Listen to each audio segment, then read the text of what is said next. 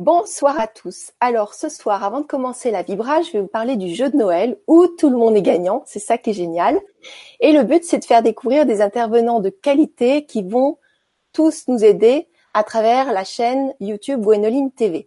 Donc voilà le jeu. Vous pouvez inviter trois amis à s'abonner à Gwenoline TV et je vous offre un pack de trois ateliers transformants pour vous remercier. Donc c'est vrai que maintenant je fais beaucoup d'interviews physiques et je souhaite vous faire découvrir ces gens fabuleux. D'ailleurs l'intervenant de ce soir, je l'ai interviewé le mois dernier sur Gwenoline TV. Certains vont, le reconnaître. Donc euh, voilà, et je vous invite aussi à faire un petit tour sur euh, le Facebook Gwenoline TV. Pour l'offre de Noël, vous avez 50% de remise sur tous les ateliers en rediffusion. Donc voilà, vous pouvez m'envoyer un petit mail euh, pour plus d'informations. Et place ce soir à notre conférence Comment faciliter le grand passage pour co-créer un monde meilleur. Donc nous sommes avec Jean-Pierre Chamodo. Bonsoir Jean-Pierre. Bonsoir Gwenoline. Alors Jean-Pierre, tu es chercheur, enfin plutôt trouveur on va dire, mhm. et euh, kinésithérapeute. Donc tu as fait quatre écoles d'ostéopathie, une école d'acupuncture, 20 ans d'enseignement euh, du, du voilà, c'est ça. Et donc tu étudies la physique quantique et l'épigénétique de la biophotonique. Donc tu peux expliquer pourquoi et comment ça fonctionne. Et d'ailleurs, tu as aussi créé une méthode de la libération holographique du cœur péricarde. C'est une méthode déposée que je vous conseille vivement parce que ces consultations sont exceptionnelles. Bon, on en reparlera peut-être. Voilà, donc ce soir, on va survoler un ensemble parce que euh, Jean-Pierre est très très précis et donc il va y avoir d'autres conférences pour vous expliquer euh, les mécanismes et les solutions. Voilà, donc j'espère que j'ai tout résumé, Jean-Pierre. Oui, oui, très bien, très très bien. Donc simplement de dire que au début ma recherche était purement intuitive et pratique et concrète. C'était dans l'expérimentation au niveau du corps. Et j'obtenais déjà de bons résultats, mais on m'a dit que je pouvais pas expliquer scientifiquement les choses. C'est ce qui a justifié justement l'étude de, la, de, la physique quantique, euh, de l'épigénétique et de la biophotonique. Voilà. Alors, est-ce qu'on est, qu'on est prêt à commencer? Mm-hmm. Donc, du coup, euh, je retrouve pas mes questions. Voilà. Voilà, c'est bon, elles sont là. Il y a tellement de fenêtres ouvertes. Donc voilà, on va commencer euh, par... Euh, attends, je me trompe. Voilà, c'est ça. Donc le problème est donc comment toi tu vois le grand passage Voilà, alors ma recherche consiste à aider les gens à faire un petit passage. Hein. Ce petit passage, bon ben, c'est passer de la séparation à la complétude, de l'isolement à la connexion, du manque à l'abondance, de dépendance à l'autonomie, du mal-être au bien-être, des pathologies à la santé, du tourment à la paix, etc., etc., etc. Mais tout ça, c'est complètement euh, cohérent et complètement intriqué. Et donc, euh, on va expliquer que pour pouvoir découvrir comment aider quelqu'un à faire son petit passage, eh bien, on est obligé de parler du grand passage c'est-à-dire du contexte dans lequel nous sommes, du contexte historique, parce qu'il est en train de se passer quelque chose d'extrêmement important, euh, notamment au niveau des nouvelles découvertes scientifiques. Alors, ces découvertes scientifiques, euh, donc le passage, le grand passage, c'est le passage d'un ancien modèle de représentation de la réalité qu'on appelle matérialiste et qui nous est dû à Isaac Newton, donc euh, et donc, euh, cette compréhension de la réalité matérialiste euh, est remise en question par toutes les nouvelles sciences qui sont toutes unanimes pour, euh, pour participer à la création de ce nouveau modèle de compréhension de la réalité et qui correspond à ce que les sages appellent la vérité, alors que le modèle matérialiste correspond à ce que les sages appellent l'illusion. Alors, donc, passer euh, de l'ancien modèle matérialiste, qui est un, ce qu'on appelle l'ancien paradigme d'Isaac Newton, au nouveau modèle spirituel, eh bien, qu'est-ce que c'est? C'est toute une histoire. Euh, J'ai beaucoup médité sur euh, sur une phrase d'André Malraux qui disait que le 21e siècle sera spirituel ou ne sera pas. Et c'est au bout de toute cette recherche que j'ai commencé à comprendre ce qu'il voulait dire. Voilà, alors qu'est-ce que ça change ce grand passage? Donc il faut savoir que on va préciser un peu plus ce que c'est que l'ancien paradigme euh, scientifique matérialiste d'Isaac Newton. Donc euh, on voit la Newton avec ses pommes qui tombent sur la tête sur la diapo numéro 7. Alors tu veux que je la partage, c'est ça? Ben oui, oui, toutes les diapos avec des, des jolies images pendant qu'on y est. Alors, on va faire ça. Ouais. Toc, partager. Voilà. Alors est-ce qu'on la voit? Je vais la mettre en plus grand. Voilà. Voilà, alors Isaac Newton a dit, c'est lui qui a créé la science du matérialisme, et il a dit l'univers est une machine physique et pour comprendre l'univers, il suffit de s'occuper de la partie physique. Il n'est pas nécessaire de se préoccuper de ce qui est invisible.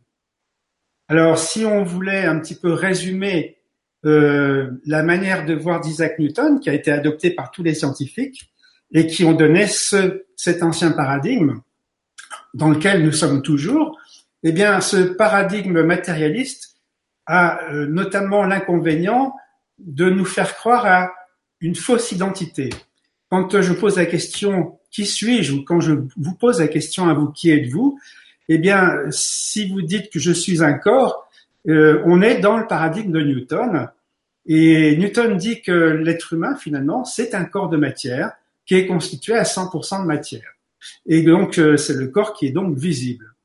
Euh, il dit que nous ne sommes qu'un corps visible constitué de 100% de matière et que notre corps de matière est séparé des autres objets de matière, par du vide et que le vide, ben, il n'y a rien dans le vide et qu'il n'existe aucune interaction entre deux objets matériels à distance. Voilà un petit peu la, base de la pensée d'Isaac Newton qui a donné la médecine officielle actuelle, qu'on appelle la médecine matérialiste, et qui ne regarde que le corps et le considère vraiment comme une machine physique et chimique. Et donc, conclusion, cette médecine qui, qui est la médecine officielle actuelle, eh bien, elle repose sur ce dogme d'Isaac Newton qui date d'il y a 300 ans, ce qui fait que, étant donné que on ne considère que le corps, eh bien, la seule action possible de la médecine officielle va être de lutter contre les symptômes, contre les maladies, contre les pathologies, avec un outil qu'on appelle la chimie organique. Hein, et la physique mécanique des forces de Newton. Donc ça, ça a donné la médecine standard allopathique euh, officielle. Et euh, je vais vous livrer un peu mon impression. Je ne sais pas si euh, parmi tous les gens qui regardent, euh, ils sont satisfaits de cette médecine euh, officielle, mais mon impression générale par rapport au matérialisme, à ce, cet ancien paradigme newtonien. Alors, petite parenthèse, attention, euh, je ne suis pas en train de, de, juger ni de critiquer Newton parce que il a fait des découvertes extraordinairement importantes et qui nous servent beaucoup aujourd'hui. Simplement, euh, il a une partie de la vérité et mais c'est bien d'aller un petit peu plus loin, tout simplement.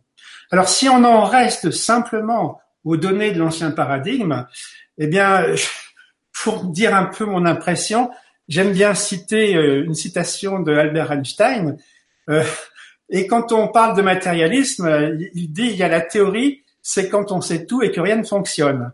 Il dit aussi la pratique, c'est quand tout fonctionne et que personne ne sait pourquoi. Et ici, quand on parle de matérialisme, nous avons réuni théorie et pratique, c'est-à-dire que rien ne fonctionne et personne ne sait pourquoi. Alors bon, j'ai pris cette citation d'Albert Einstein simplement parce qu'elle exprime un petit peu ce que je ressens par rapport à cet ancien paradigme matérialiste. Voilà. Alors évidemment, si le paradigme matérialiste a été une, je dirais, un pas en avant dans, le progrès de l'humanité, si on en reste là, eh bien là on est un petit peu quelque part prisonnier de ce pas, et il est temps de faire d'autres pas vers l'avant. Et euh, si on en reste au matérialisme, vraiment on est très mal parti. Et c'est pour ça que je me suis posé la question est-ce qu'il existe d'autres solutions que le matérialisme? Alors, évidemment, on va parler maintenant du nouveau paradigme scientifique. Et moi, je le, je le, je le, je dis qu'il est spirituel tout simplement parce que dans ce paradigme spirituel scientifique, eh bien, on rétablit l'invisible, c'est-à-dire l'esprit, la conscience, l'information et l'énergie. Tout ce qui avait été éliminé par Newton. Et donc, en quoi c'est important? Eh bien, parce que ça va nous aider à retrouver notre véritable identité, et on va en parler euh, dans la soirée. Et donc, euh, ça va amener des nouvelles sciences et une nouvelle médecine qui va tenir compte de l'invisible, tout à fait. Alors, la nouvelle physique, elle prouve des choses importantes quand même. C'est que si Newton dit que nous sommes 100% de matière, eh bien, si euh, les nouveaux scientifiques disent qu'un corps humain est constitué essentiellement d'eau, et comme vous le savez, la molécule d'eau, c'est H2O, ça veut dire qu'il y a deux molécules d'hydrogène pour une molécule d'oxygène, ce qui veut dire que l'atome d'hydrogène, c'est l'atome le plus fréquent dans notre corps. C'est la grande majorité des atomes dont nous sommes constitués, c'est l'hydrogène. Or, dans l'hydrogène, on a démontré qu'il y avait 0,000001% de matière qui est le proton et 99,99999% de vide. Autrement dit, si Newton dit que nous sommes 100% de matière, eh bien voilà que nos nouveaux scientifiques disent que nous sommes 0,0001% de, de vide, de matière et 99% de vide. Alors ce serait peut-être intéressant de s'intéresser au vide si nous voulons savoir qui nous sommes. Or, euh, Newton disait que le vide était vide et nos nouveaux scientifiques disent que le vide n'est pas vide, mais qu'il est plein. Et il est plein de quoi? Plein d'informations et plein d'énergie. Donc voilà les, les, nouvelles données de la nouvelle science. Euh, donc euh, nous, nous sommes pas qu'un corps, mais nous sommes aussi un esprit. Et donc euh, l'esprit, c'est le champ de conscience, plus l'information, c'est ce qu'on appelle l'invisible. Et cet esprit, ce champ de conscience, est en, interaction avec notre corps qui est constitué de cellules. Hein, et donc, c'est la matière, donc cellules plus eau. Et donc, l'interaction entre l'esprit et le corps, entre l'invisible et le visible, se fait grâce à l'information. Et l'information est véhiculée notamment par des ondes électromagnétiques, notamment des photons. Voilà. Alors, c'est ce que dit le nouveau paradigme. Et il y a une chose aussi que dit le nouveau paradigme, puisqu'il réintroduit l'esprit, il dit l'esprit est très important puisque c'est lui qui gouverne le corps. Autrement dit, euh, l'esprit, on le met au-dessus du corps. Donc ça, ça change complètement les données. Et donc euh, l'épigénétique euh, nous dit que la cellule, c'est la clé du bien-être et de la santé. En un mot, si vous avez une cellule qui fonctionne bien, c'est la bonne santé, c'est le bien-être. Une cellule qui fonctionne mal, c'est le, le mal-être et c'est les pathologies. Et donc, la deuxième chose, l'épigénétique nous apprend que ce qui influence la cellule, ce qui a le plus d'impact sur la cellule, c'est l'information, soit en négatif, soit en positif. Autrement dit, les mauvaises informations vont aboutir à des dysfonctions cellulaires et donc à des pathologies, et les bonnes informations vont aboutir donc à une bonne fonction cellulaire, à une bonne santé et à un bien-être. Donc euh, voilà donc les bases un peu du nouveau paradigme scientifique. Donc euh, il y a une autre chose qui est importante, c'est que eh bien euh, ce nouveau paradigme a prouvé en 1982 par une expérience scientifique qui a été faite par un physicien qu'on appelle Alain Aspect en 1982 qui a démontré l'intrication. Alors, je vais parler de physique quantique dans d'autres conférences, j'ai pas le temps de vous expliquer ce que c'est que le paradoxe EPR, comment euh, Bell a travaillé sur ce, sur ce, sur ce problème, hein, le théorème de Bell, et comment euh, donc Alain Aspect, ça a débouché sur une expérience qui a prouvé une chose qui est extrêmement importante. je, je vais m'en contenter ce soir de, de dire les conclusions, et dans une autre conférence, j'expliquerai comment ça s'est passé et de quoi il s'agit. Et donc, ils en sont arrivés simplement à la conclusion, grâce à cette expérience, que la vérité, c'est ce qu'on appelle l'intrication quantique, à savoir que l'univers, il est un, il est lié, il est intriqué, il est enchevêtré dans une toile de lien invisible entre particules. Aucune particule n'est séparée d'aucune particule. Toutes les particules sont interconnectées, entre parenthèses par des trous de verre. tout est la même chose sous des aspects différents. L'univers est un, c'est ce qu'on appelle l'unité. Donc l'intrication et l'unité quantique, c'est l'unité dont parlent tous les sages depuis des milliers d'années. Et par contre, l'illusion, c'est la séparation. Si on pense qu'on est séparés les uns des autres et que tout ce qui, tout ce qui nous entoure n'est qu'une illusion. Donc, voilà un petit peu, euh, alors, les sages nous le disent depuis des milliers d'années, mais là où ça devient intéressant, c'est que c'est prouvé depuis 1982. Alors, si c'est prouvé scientifiquement, là, on a une base solide et ce serait peut-être intéressant d'en tenir compte. Tout à fait. Voilà. Alors, pourquoi ce passage est vital? Eh bien, il est vital tout simplement parce que euh, dans l'ancien paradigme matérialiste, on pense que nous sommes des corps qui sont séparés les uns des autres, et donc cette séparation amène une logique de peur et de violence et de guerre, et donc débouche sur la mort. Hein. Par contre, le nouveau paradigme que j'appelle moi spirituel, eh bien, avec euh, cette définition de l'unité, c'est-à-dire que nous sommes, l'univers est un être indivisible et vivant, et nous sommes cet être indivisible et vivant, et donc euh, nous sommes un, et donc euh, ça amène forcément une logique de respect, une logique d'amour et une logique au service de la vie. Et donc c'est effectivement une question de vie ou de mort de faire ce changement de paradigme. Et donc, que ce soit individuel ou que ce soit collectif, euh, c'est vraiment le contexte dans lequel nous sommes et qui est vraiment extrêmement important. Alors, euh, donc, c'est pour ça que, euh, quelque part, dans ce nouveau paradigme, il est question de retrouver notre véritable identité.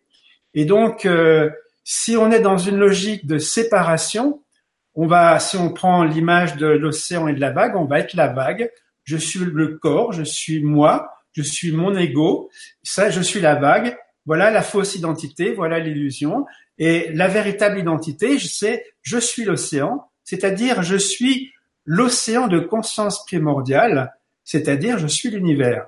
Alors évidemment, c'est un peu surprenant comme ça à première vue, mais euh, on va rentrer dans les détails et voir quelles sont toutes les conséquences. Alors, ça, si nous sommes en fait pas un corps séparé d'autres corps, mais que nous sommes une conscience, eh bien, je me dois de vous expliquer un, peu ce que c'est que la conscience. Et euh, donc, je consacrerai une conférence complète à la conscience. Donc, je vais simplement survoler. Donc, euh, dans ma recherche, j'ai fait une véritable enquête pour savoir qu'est-ce que c'était que la conscience. Évidemment, il n'y a pas de définition officielle pour l'instant. Et dans mon enquête, euh, j'ai commencé par euh, le début. Quelle était la position officielle de la science?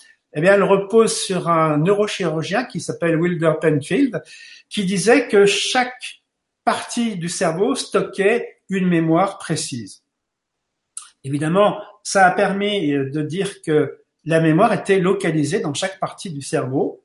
Et il y a eu tout de suite après, donc un autre scientifique, Carl Spencer Lashley, qui a fait une expérience que j'expliquerai lors de la d'une prochaine conférence, qui a prouvé qu'effectivement aucun, aucune mémoire, le cerveau ne stockait aucune mémoire dans une partie particulière et que la mémoire était holographique, c'est-à-dire dans chaque point du cerveau, il y avait toute la mémoire. Donc, euh, je rentrerai dans les détails plus tard, mais c'est extrêmement important. Alors après, il y a des personnes qui se sont demandé si la conscience était dans la matière grise. Et quand on s'est rendu compte que, il y a une anecdote qui est vraie, c'est qu'il y a un Français qui a eu un accident de voiture et on a scanné sa tête et on s'est rendu compte qu'il n'y avait pas de cerveau dedans, qu'il y avait que de l'eau et il fonctionnait normalement. Et puis euh, ça, ça, remet en doute euh, le fait que la conscience soit dans la matière grise, parce qu'on pense qu'elle est plutôt dans l'eau. Et puis euh, il suffit pour s'en convaincre de regarder le cas des hydrocéphales, vous savez, ces enfants qui ont un tout petit petit cerveau et beaucoup d'eau dans le crâne et qui font des performances intellectuelles extraordinaires. Donc on voit bien que la conscience n'a rien à voir avec le cerveau. Alors on s'est posé la question de savoir si la conscience était dans l'eau.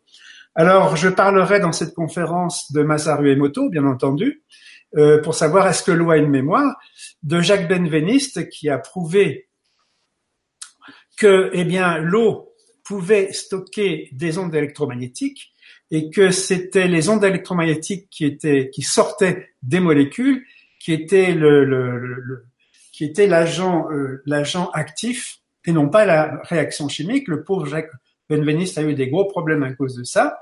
Les travaux de Jacques Benveniste ont été suivis par euh, continué par le professeur Luc Montagnier, qui est prix Nobel de médecine, qui a fait une autre expérience, on appelle ça de transduction d'ADN, je vous en parlerai la prochaine fois, et c'est-à-dire il a réussi à reconstituer des molécules d'ADN à partir d'ondes électromagnétiques, donc sans modèle, et ça, ça prouve bien que euh, tout ça, il y a un problème.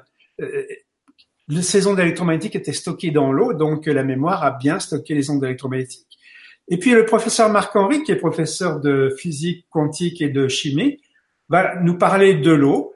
Euh, ça, j'en parlerai dans les détails, mais simplement déjà pour ce soir, c'est intéressant de savoir que dans 18 grammes d'eau, il y a un mégaoctet de mémoire et qu'il suffit de 3,6 litres d'eau pour stocker tous les livres du monde entier. C'est pour dire qu'effectivement, est-ce qu'on trouve la conscience dans l'eau? Eh ben, si l'eau stocke de l'information, forcément, il y a de la conscience dans l'eau. Et puis, euh, on disait la conscience est surtout dans le cerveau, mais regardez, si on, s'est amusé à calculer la mémoire que pouvait stocker un être humain, c'était l'équivalent de 17 siècles de vidéo Blu-ray, mais si vous regardez dans le cerveau, ça correspond à trois jours de vidéo Blu-ray.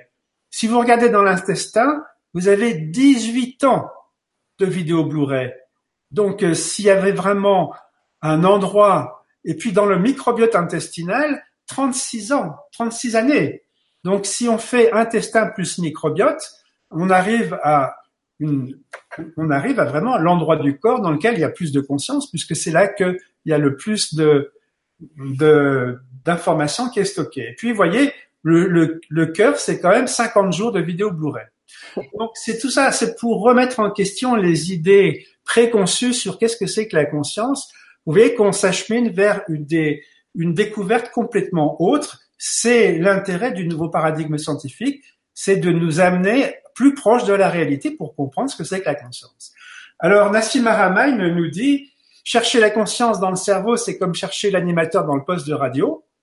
Eh bien, il dit effectivement, la conscience, elle n'est pas dans la radio, elle est dans le champ électromagnétique qui est autour de la radio et le, finalement le cerveau n'est qu'une antenne, n'est qu'un capteur de d'ondes électromagnétiques et la conscience elle est dans le champ électromagnétique. Alors donc ça nous amène à une autre notion de la conscience qu'on appelle le champ. Alors j'ai fait aussi toute une euh, enquête par rapport au champ et donc je me suis intéressé tout d'abord à l'éther parce que ce que les gens nomment éther correspond à la définition du champ d'un champ d'information. Et donc, on parle de l'éther depuis l'Antiquité. Je vous parlerai lors de cette conférence d'Aristote, de Vivekananda, de Nikola Tesla, qui connaissait Vivekananda et, et il se servait de l'éther. Ça a été quelque chose de fondamental dans ses recherches. Et sachez quand même que Nikola Tesla, c'est grâce à lui que nous sommes dans une société civilisée aujourd'hui, euh, hautement technologique. Ensuite, toute la, toute la, la tradition ésotérique euh, occidentale avec euh, Hélène Blavatsky et Charles Webster Ledbetter euh, parle d'éther. Il faut savoir aussi qu'il y a des personnes qui ont exploré euh, les terres sur le plan concret. Euh, vous avez peut-être entendu parler d'Edgar ici qui, quand il était sous sous, sous hypnose, allait chercher des informations dans les terres qui a permis de faire des guérisons miraculeuses. Euh, sachez aussi que Daniel Meroy a fait des sorties avec son corps éthérique pour aller lire les mémoires du temps, les mémoires akashiques. Donc éther et akasha, c'est quelque chose qui est très proche.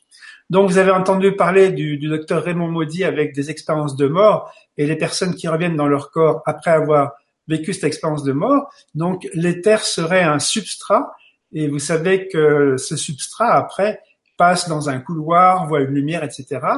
Et enfin, Albert Einstein s'est intéressé à l'éther et il a affirmé, quand il en était donc à la, dans la relativité généralisée, qu'il euh, était impossible d'envisager l'univers sans éther parce que sinon il aurait les, lois de la physique ne fonctionneraient pas. Donc ça c'est un premier aspect du champ de conscience qu'on appelle l'éther. Après, il y a Rupert Sheldrake qui parle de champ morphogénétique. Lui, il parle de plusieurs champs qui sont imbriqués les uns dans les autres comme, euh, comme des poupées gigognes. Donc là, il y a un champ, il y a plusieurs champs, et puis plusieurs champs individuels, mais il y a aussi des champs euh, de conscience collectif. J'étais, quand je faisais cette enquête, j'étais complètement perdu parce que ça partait de tous les sens. Et euh, finalement, vous allez voir que la synthèse va être tout à fait intéressante. En épigénétique, Bruce Lipton parle de l'esprit conscient. C'est donc un champ qui est en relation avec le lobe frontaux, donc l'avant du cerveau, et de l'esprit inconscient, c'est-à-dire c'est un esprit, c'est un champ de conscience en relation avec le subconscient, c'est-à-dire l'arrière du cerveau. Dans les autres traditions, vous avez la tradition de Hawaï, Oponopono, où il parle de quatre esprits, parce que l'éther, l'esprit, le champ de conscience, c'est des mots différents qui veulent dire la même chose. Et donc, chez Oponopono, on dit il y a l'esprit divin, l'esprit supraconscient, l'esprit conscient, l'esprit subconscient. Dans les traditions védiques, vous avez les corps subtils, qui sont aussi des champs de conscience. Et enfin, les physiciens euh, finissent euh, tous par euh, arriver à la conclusion que tous ces champs de conscience ne sont que des sont tous interconnectés les uns aux autres et que tous ces champs de conscience sont, sont connectés à un seul champ qui est le champ du vide quantique, qui est le champ de l'univers. Donc, la mémoire, c'est 5 multiplié par 10 puissance de 42 octets dans le vide. C'est pour vous dire que là, c'est le vide, c'est un champ d'information dans lequel il y a des informations. C'est un, c'est un lieu de stockage de toute la mémoire de ce qui se passe dans l'univers. Donc, l'interprétation de Schrödinger, qui est prix Nobel de physique et dont je parlerai abondamment lorsque je parlerai de physique quantique, euh, m'a dit une chose et je pense que ça vaut le coup quand même de, de prendre le temps de lire cette citation. La multiplicité des choses n'est qu'apparente, car en vérité, il n'existe qu'un seul esprit, un seul champ de conscience, si vous préférez. Il n'existe aucun cadre de pensée au sein duquel nous pourrions voir la conscience comme plurielle. Parce que, effectivement, la conscience individuelle, c'est quelque chose qui n'existe pas. C'est juste quelque chose que l'on construit en raison de la pluralité temporelle des individus, mais ceci est une fausse construction. Autrement dit, nous sommes tous la même conscience et il n'y a pas des consciences de conscience individuelle. Alors ça, effectivement, au niveau de l'identité, ça, ça choque un petit peu. Et pourtant, si ces scientifiques parlent comme ça, c'est qu'ils ont quelques bases. Hein. David Bohm, qui est un physicien qu'on ne présente plus, dit cette réalité forme un tout indivisible, et ce en incluant l'univers tout entier avec tous ses champs et toutes ses particules. Partir d'une intégrité non divisée signifie cependant que nous devons nous défaire de l'ordre mécanistique, c'est-à-dire de l'ancien paradigme scientifique de Newton et de tout ce qui va avec. Voilà, donc, pour résumer, la conscience, on a des cellules, on a un champ de conscience, et entre la cellule et le champ de conscience, on a un lot qui fait l'interface. Voilà.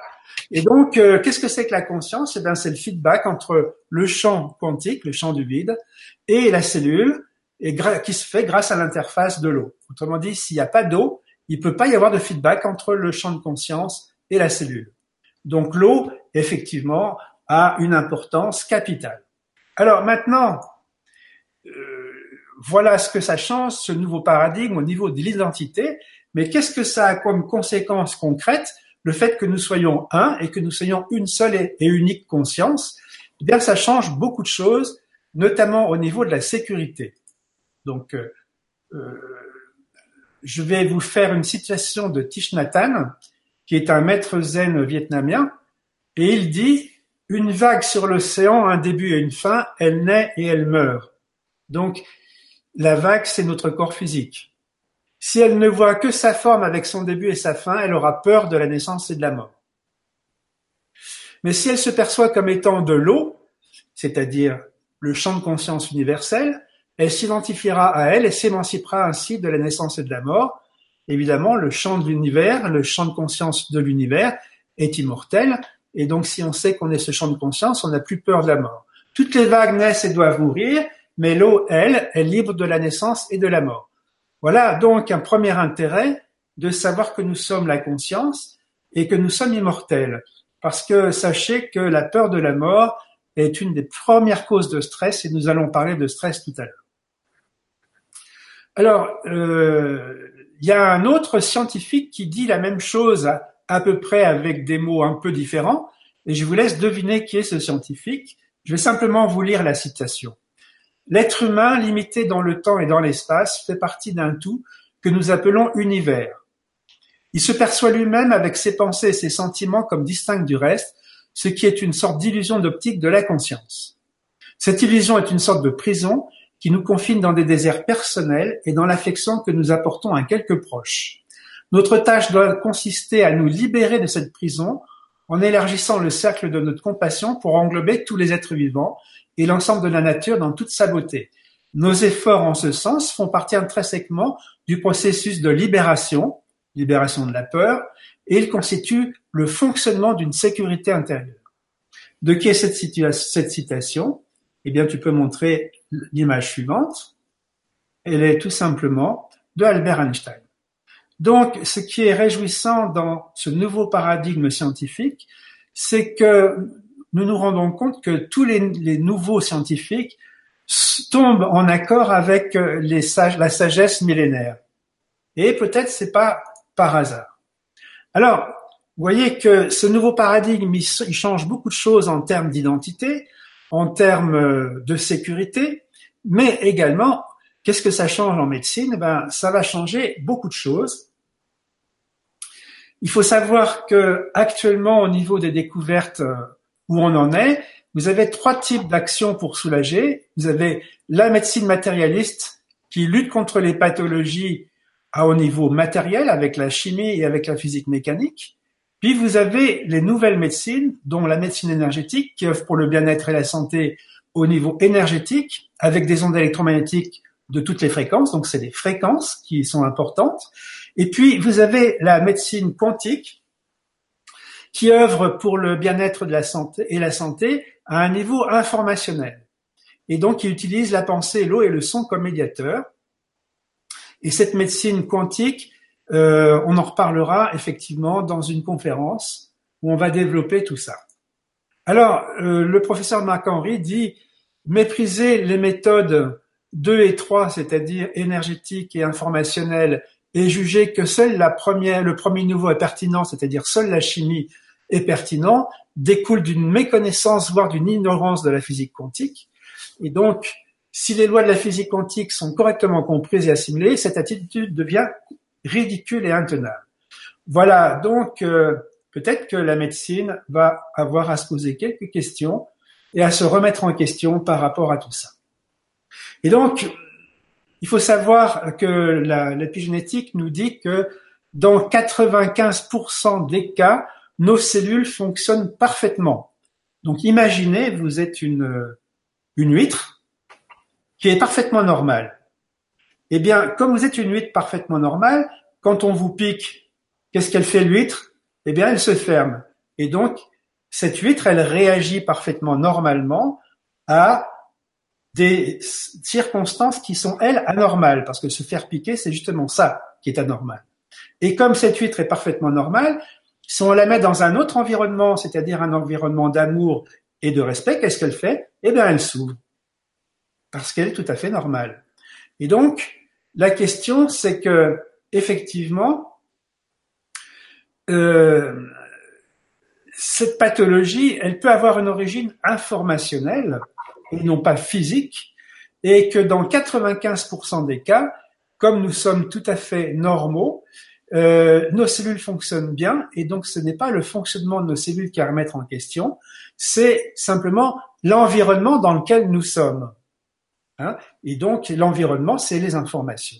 Et quand euh, nous avons des cellules parfaitement saines qui sont soumises à des mauvaises informations, eh bien du coup les cellules dysfonctionnent, ça donne des, des symptômes corporels et donc l'illusion que le problème se trouve au niveau de la matière, alors que pas du tout, le problème n'est pas au niveau de la matière, il est au niveau de l'information, c'est-à-dire au niveau de l'environnement. Et dans ces cas-là, on n'a pas à changer les cellules qui sont normales, on a à changer l'environnement. Et ça, c'est une chose aussi que la médecine devra probablement intégrer un jour ou l'autre. Euh, c'est la raison pour laquelle, ben, puisque ça correspond quand même à 95% des cas, euh, la, physique, la physique et la médecine du XXIe siècle sera celle de l'information et de la conscience. Voilà. Donc tout ce, ce, ce grand passage, euh, en, en, quoi il est important. Alors, Jean-Pierre. Oui. De prendre quelques questions. Oui, je t'en prie.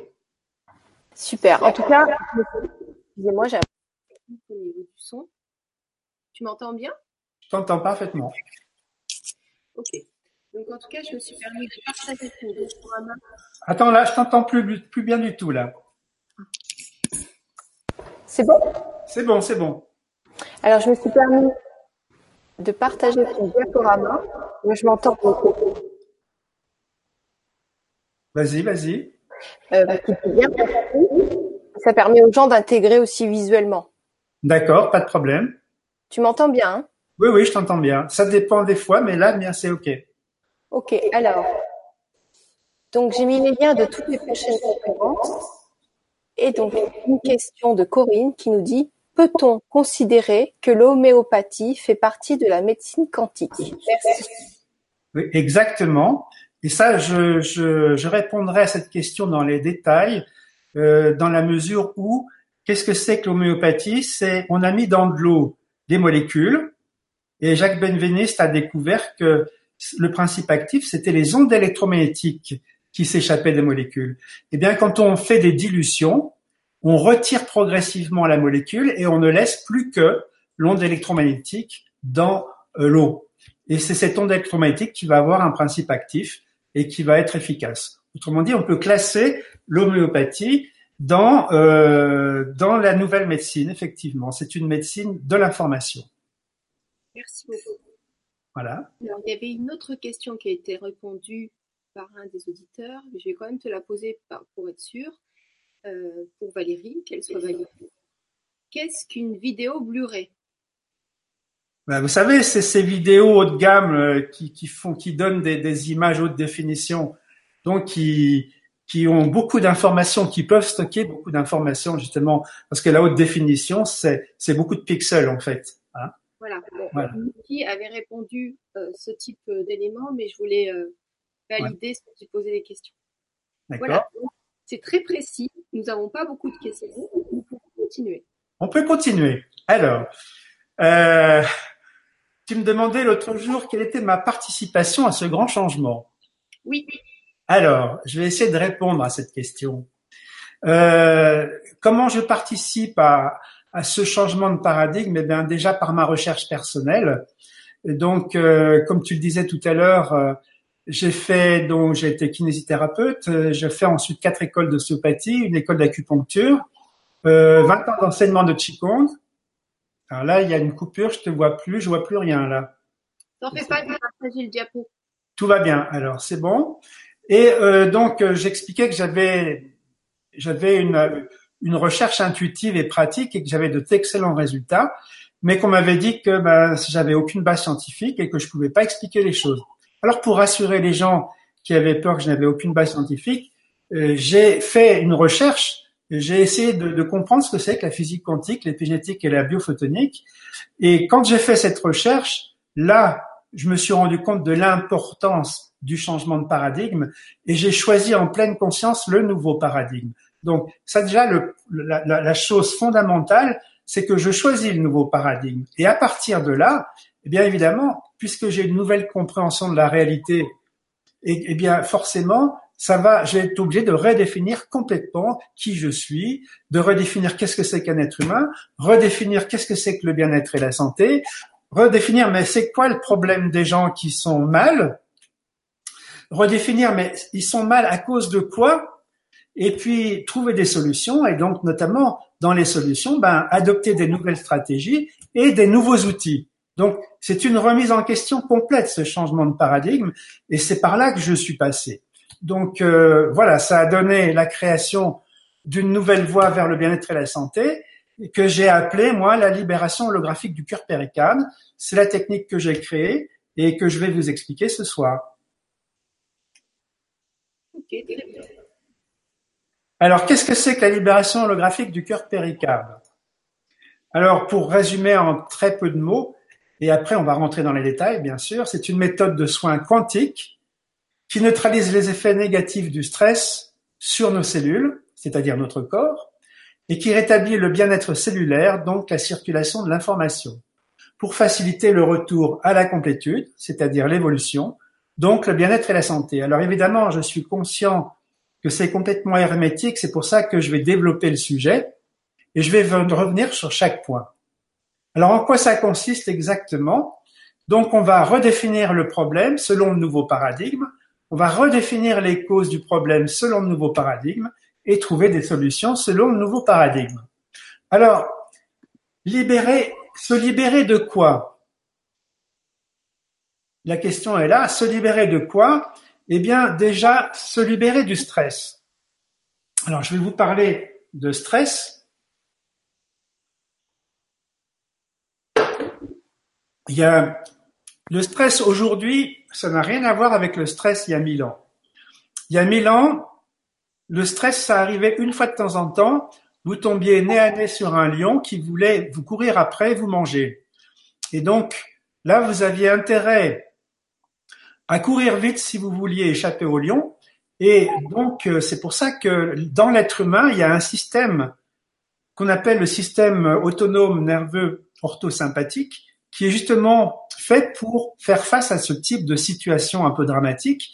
C'est-à-dire que quand vous voyez le lion, eh bien, votre esprit vous dit ça c'est dangereux, tu as intérêt à courir très vite. Et à ce moment-là, il y a une sécrétion d'hormones de stress dans le sang, qui sont le cortisol et l'adrénaline, et ces hormones vont avoir un impact sur le comportement cellulaire. Autrement dit, toutes les cellules de votre corps, qui sont plusieurs milliards, vont se coordonner pour fuir le lion et pour sauver votre peau. Et il va y avoir des quantités de changements dans votre corps à cause de ça. Alors, je ne vais pas rentrer dans les détails parce que ce serait trop long. Je reviendrai sur ça dans une prochaine conférence. Le problème, c'est que, OK, donc, il y avait une série de transformations cellulaires dans votre corps pour que vous puissiez fuir. Et ça prenait quelques secondes de fuir au lion, parce que en quelques secondes, soit vous êtes mangé, soit vous êtes hors d'atteinte. Et quelques secondes après, il y avait plus de danger, donc il y avait plus de sécrétion d'hormones de stress, et les cellules refonctionnaient normalement. Ça, c'était le stress il y a 1000 ans. Seulement aujourd'hui, c'est pas la même chose. Le stress, c'est 24 heures par jour, 365 jours par an. Il est permanent, ce qui fait que nous avons des cellules qui ne fonctionnent pas normalement euh, en permanence. Et donc, ces transformations cellulaires dues aux hormones de stress vont être à l'origine de des gros problèmes et c'est des problèmes que rencontrent ben, tous les êtres humains. Hein. Euh, alors maintenant, je vais vous expliquer de plus près quels sont les impacts du stress, des hormones de stress, plus exactement sur les cellules et sur notre corps. Alors, il y a une euh, expérience fondamentale qui a été faite par euh, euh Bruce Lipton, c'est la diapo numéro 57, si on veut voir à quoi ressemble Bruce Lipton. Voilà. Et donc, euh, lui, il a, il a fait des découvertes extraordinaires et je passerai une conférence complète à vous parler d'épigénétique. Et en tous les cas, si on voulait résumer très rapidement, euh, la sécrétion d'hormones de stress va nous amener deux choses au niveau des cellules. D'une part, elle diminue de volume, et là on peut montrer la diapo numéro 59. Donc les cellules diminuent de volume. Vous avez dans le, dans le gobelet du milieu, vous avez une cellule normale. Si dans le gobelet de gauche, on traite cette cellule normale avec amour et qu'on met, qu'on met une substance que les cellules aiment bien manger, un complément alimentaire par exemple, eh bien la cellule va se porter bien, elle va augmenter de volume et vous voyez que la cellule qui est dans ce gobelet, il y a des petits trous dans, la périphérie, c'est-à-dire il y a plein de petits trous qui s'ouvrent dans la membrane cellulaire, ce qui fait qu'il y a il y a un passage possible entre le milieu intracellulaire et le milieu extracellulaire. Eh bien, quand cette cellule est grande et ouverte, elle est en bonne santé parce que euh, cette cellule, quand elle a ouvert la bouche, elle peut manger, elle peut recracher ses déchets et en plus, elle est connectée au champ de conscience, donc elle peut recevoir les informations. Or, les informations qui viennent du champ de conscience, c'est le mode d'emploi pour fonctionner correctement. Ce qui explique que la cellule dans le gobelet de gauche correspond à la santé et au bien-être. Mais si on rajoute quelques gouttes d'hormones de stress, eh bien vous voyez que cette cellule arrive dans l'état dans lequel elle est, dans le gobelet qui est à droite, c'est-à-dire qu'elle a diminué de volume et que la membrane cellulaire s'est épaissie, ce qui fait qu'il n'y a plus de passage possible entre le milieu intra et extracellulaire. Donc, c'est clair que si elle ne peut plus euh, manger ni recracher ses déchets, elle va être très mal, cette cellule. Et en plus, si elle ne peut plus être connectée au, au, champ de conscience qui lui donne le mode d'emploi, elle n'a plus le mode d'emploi, elle dysfonctionne et il va y avoir des tas de problèmes. Alors, je vais rentrer dans les détails évidemment dans une conférence, mais vous voyez que en bas du schéma, vous avez six cellules qui sont contentes. Et eh bien, quand elles sont l'une à côté de l'autre, ça donne un tissu qui est très long. Et les mêmes cellules qui sont pas contentes, eh bien, ça donne un tissu qui est très court. Autrement dit, il y a l'autre problème, c'est que quand les cellules sont en contact d'hormones de stress et qu'elles diminuent de volume, ça donne des tissus qui se raccourcissent dans le corps humain et ces tissus vont, exercer des contraintes mécaniques anormales dans le corps qui vont être à l'origine de pathologies. Donc je reviendrai sur les détails, mais donc sachez que euh, tout simplement, je vais citer les têtes de chapitre, mais quand vous avez des cellules qui se ferment et qui diminuent de volume, vous avez un arrêt du système immunitaire, et donc ça, c'est un peu dangereux. Vous avez un arrêt de la croissance, c'est-à-dire que euh, tout le système digestif est complètement bloqué, euh, complètement bloqué parce que quand vous avez à fuir un lion, c'est pas le moment de digérer. Euh, sinon, le problème digestif sera le problème du lion, mais plus le vôtre. Et donc, euh, quand vous ne digérez plus, vous, vous arrêtez votre croissance, c'est-à-dire vous arrêtez de produire des nouvelles cellules. il faut savoir que tous les jours, vous avez des milliers de cellules qui meurent, et si vous ne les renouvelez pas, ces cellules, ben là, il va y avoir des gros problèmes. Autrement dit, même quand vous êtes adulte et même quand vous êtes, vous avez fini de grandir, ben vous êtes obligé de continuer de croître, c'est-à-dire de remplacer les cellules qui meurent par des nouvelles cellules. Et si ça se fait pas, ben à cause des hormones de stress, ça ne se fait plus. Donc c'est un vieillissement prématuré et c'est des problèmes de pathologie. La troisième chose, c'est qu'il y a une vasoconstriction des lobes préfrontaux, donc c'est pas le moment de réfléchir quand vous voulez fuir le lion, c'est le moment d'agir rapidement et par réflexe, et donc c'est le moment d'utiliser les automatismes du cerveau arrière. Autrement dit, vous avez une vasodilatation au niveau du cerveau arrière, vasoconstriction du cerveau avant, ce qui fait que ça vous rend bête.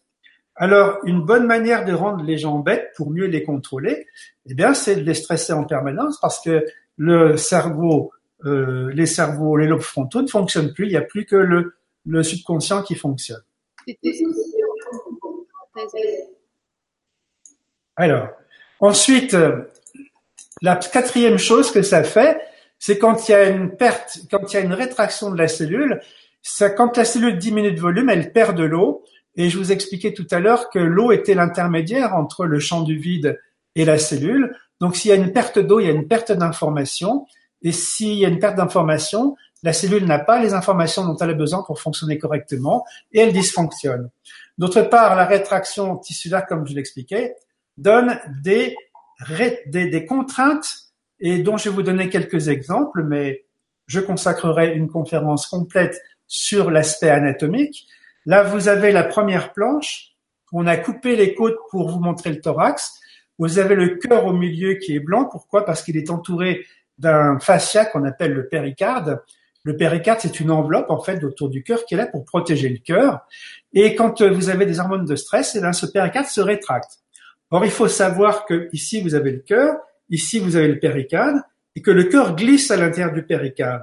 Et quand vous avez des hormones de stress et que le péricarde se rétracte, eh bien, ça fait qu'il y a une force de friction entre le péricarde et le cœur qui est largement supérieure à la normale, qui fait que ça irrite les tissus, qui sécrètent un liquide qu'on appelle l'inflammation, et il y a des poches d'eau qui se forment entre le péricarde et le cœur, qui sont extrêmement douloureuses, qui vous amènent à consulter un cardiologue et qui vous avez ce qu'on appelle une péricardite.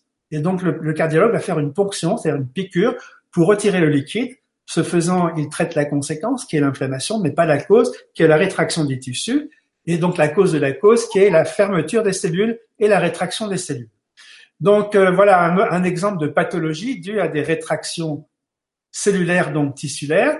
Ici, dans cette deuxième diapo, la diapo numéro 64, eh bien, on a découpé le péricarde pour vous montrer le cœur à l'intérieur et pour vous montrer que le péricarde s'accroche non pas au-dessus du cœur, mais plusieurs centimètres au-dessus du cœur sur les gros tuyaux qui sortent du cœur et notamment le gros tuyau rouge du milieu qu'on appelle la aorte. Pourquoi c'est intéressant?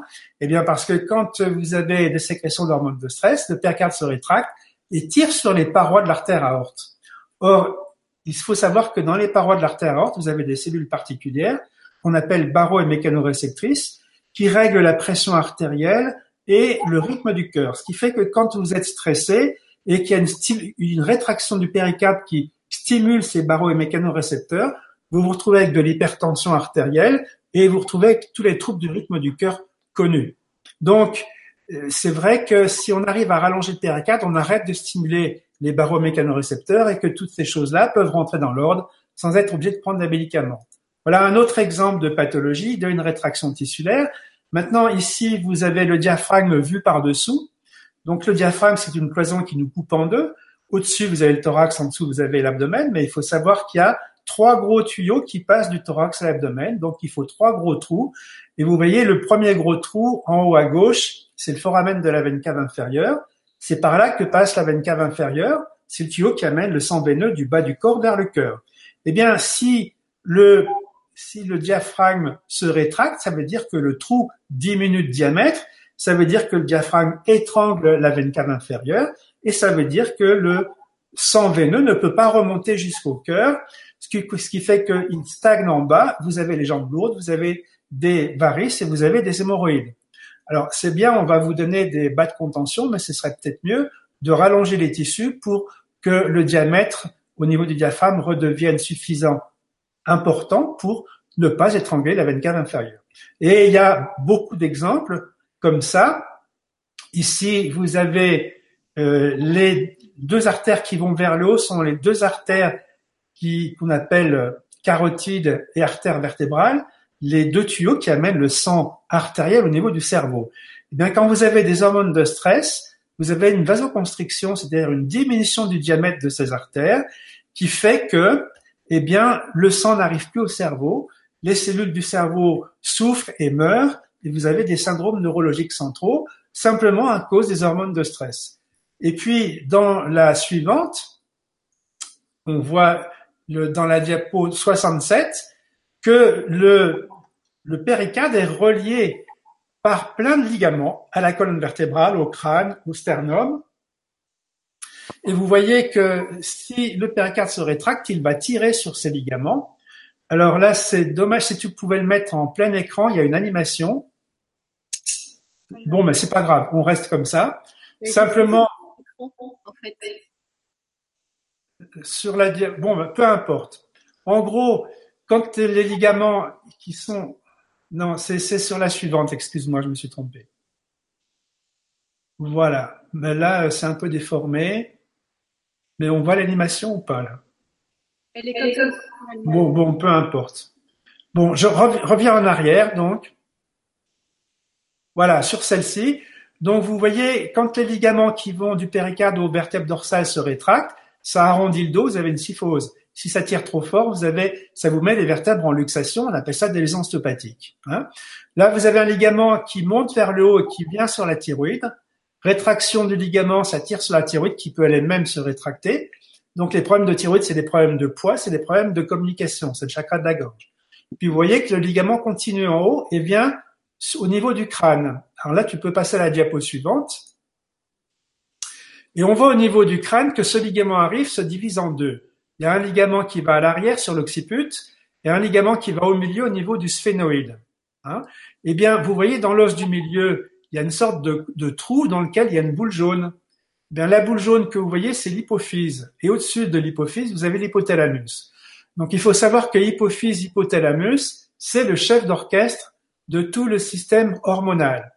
Donc quand le ligament se rétracte et qu'il tire sur les os, non seulement il vous met les os du crâne de travers et vous avez des lésions ostéopathiques avec des migraines, des vertiges de Ménière et des acouphènes, mais en plus, ça va tirer sur l'hypophyse l'hypothalamus, ça va bloquer l'hypophyse hypothalamus et ça va bloquer le système hormonal. Voilà. Donc simplement, simplement, c'est un, j'ai survolé pour vous expliquer, et tu peux montrer la diapo numéro 69, vous avez toute la liste des pathologies dues aux rétractions des tissus. Et vous voyez que ça couvre quand même beaucoup de pathologies. Je vois, euh, je vais vous situer par exemple dans les troubles cardiovasculaires, eh bien les hormones de stress font que les artères coronaires se rétractent. Donc si elles diminuent de volume, le sang ne passe plus. Et du coup, le, le, le muscle cardiaque euh, nécrose, c'est-à-dire il meurt. Et on appelle ça un infarctus du myocarde. Eh bien, avec euh, ma technique et le toucher quantique que j'ai que j'ai mis au point, je peux aller euh, sur les artères coronaires, je peux scanner où est-ce que c'est serré et je peux desserrer l'artère coronaire. Donc voilà, c'est un exemple. Euh, bon, pour moi, pour avoir vécu le son, pour avoir vécu euh, 10 minutes, euh, c'est assez incroyable ce qui se passe. Donc, euh, c'est difficile de le communiquer, mais si vous avez l'occasion de le vivre, euh, voilà, moi je l'ai vécu sur un salon et j'ai pris une séance de deux heures, je crois que c'est fin janvier, c'est ça? Oui, oui, oui. Donc, euh, on en parlera à la fin de la conférence, mais Jean-Pierre vient fin janvier. Donc, euh, je pense qu'il y a encore quelques tests disponibles. Et c'est très intéressant de découvrir le bien-être et le bienfait qui se passe à la fin et de voir les, membres soulagés, les blocages soulagés. Voilà, tu en parleras sûrement mieux, mais je vais juste faire une parenthèse parce que ce, que tu proposes en tant que séance, parce que tu, fais bien de choses, est assez professionnel. Donc voilà, je voulais juste euh, dire quelques mots. Merci, c'est très gentil de partager ton expérience parce que ça peut aider beaucoup de personnes. Alors donc, je- j'en étais à la rétraction de la cellule, mais la, le- cinquième inconvénient des hormones de stress, c'est que ça, il y a une fermeture de la cellule et que là, du coup, quand la cellule se, se ferme, il n'y a plus d'essence chimique et donc il y a des pathologies euh, d'origine physiopathologique, mais d'origine chimique. Mais il y a aussi surtout une déconnexion des champs de conscience. Quand la cellule se ferme, elle est déconnectée des champs de conscience. Alors, il y a deux champs de conscience que je cite qui sont extrêmement importants. Le premier, c'est le champ morphogénétique qui envoie le mode d'emploi à la cellule. Donc, si la cellule ne reçoit plus l'information qui vient du champ morphogénétique, elle ne sait plus comment fonctionner. Par exemple, elle ne sait plus quand est-ce qu'elle doit se reproduire. Et si elle se reproduit trop souvent, ben ça donne, par exemple, euh, ça donne un- une euh, tumeur cancéreuse. Donc, euh, c'est quand même important que la cellule soit connectée au champ de conscience parce que au moins elle sait comment fonctionner. Et il y a un autre champ de conscience que les mystiques appellent l'âme, que les physiciens appellent la conscience, que moi je situe à l'intérieur des cellules. Et quand toutes les cellules se ferment, eh bien, ça nous coupe de ce champ de conscience. Or, ce champ de conscience, on l'appelle l'amour, la paix, la joie. Et quand on est coupé de ce champ de conscience, on ne sent plus l'amour que nous sommes. Et donc, on va chercher l'amour à l'extérieur, on devient dépendant de l'amour à l'extérieur, ce qui est très désagréable. On ne sent plus la joie que nous sommes, nous perdons la joie de vivre. Nous ne sentons plus Dieu que nous sommes, et quand quelqu'un nous dit que nous sommes nuls, on peut le croire et être naïf. Bref, c'est tellement désagréable qu'on appelle ça le mal-être. Donc, quand on a la fermeture des cellules, ça donne des pathologies parce que la cellule ne fonctionne plus, mais ça donne aussi le mal-être. J'ai décidé d'appeler effectivement la coupure de de notre âme, euh, le mal-être, c'est la perte de la complétude, c'est ce qu'on appelle la séparation. Voilà. Donc voilà un autre aspect des problèmes de stress. Et donc, euh, quand vous êtes coupé de vous, de votre âme, vous êtes coupé de l'âme de l'autre également. Et vous vous rendez compte que si vous avez du mal à communiquer avec vous, vous avez du mal à communiquer avec l'autre. C'est ce qu'on appelle être séparé. Dans ces cas-là, on se sent seul et on est en manque. hein, et c'est vraiment très désagréable. Voilà. Et puis, euh, le sixième point est le problème des hormones de stress. Ça veut dire que ben, le sixième point, c'est que à partir des hormones de stress et des systèmes de croyances que nous avons euh, dans notre subconscient, nous allons créer notre réalité physique. Hein.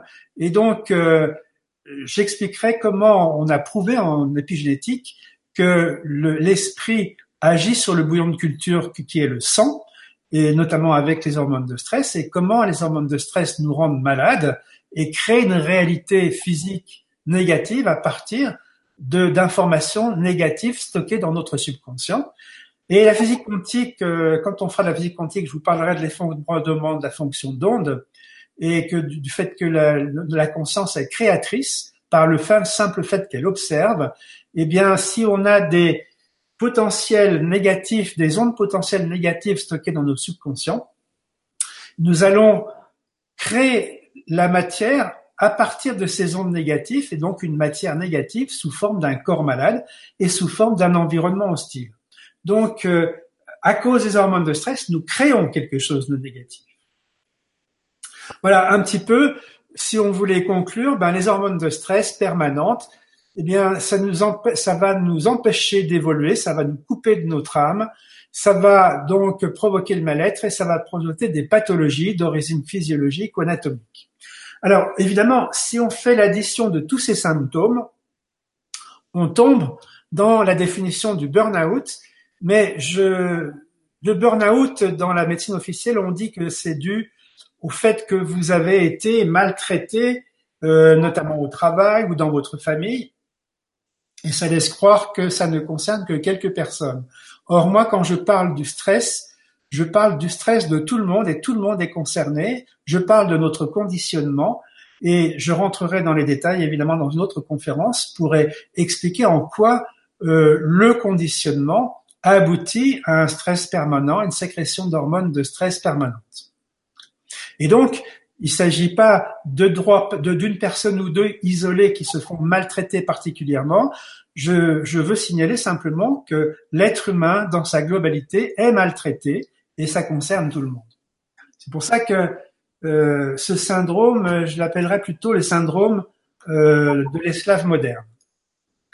Donc concrètement, nous voilà avec des problèmes de douleur, de tension, euh, toutes les pathologies d'origine anatomique et physiologique, le mal-être, l'isolement, le manque et la dépendance. Donc tout ça, c'est quelque chose de concret et peut-être euh, vous n'en avez conscience que d'une seule sur les, la totalité de la liste. Peut-être que vous avez la totale.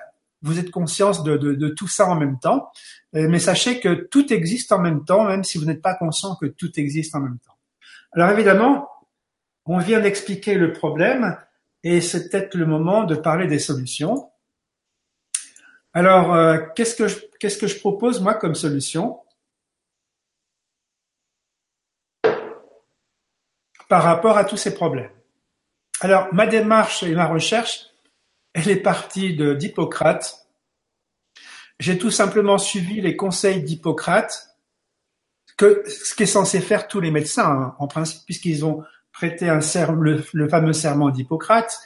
Eh bien, Hippocrate dit, pour être un bon médecin, cherche la cause du mal et traite-la. Pour être un meilleur médecin, cherche la cause de la cause et traite-la mais pour être un authentique thérapeute, cherche la cause de la cause de la cause de la cause et traite-la. Alors, j'ai suivi son conseil et je me suis intéressé donc au problème.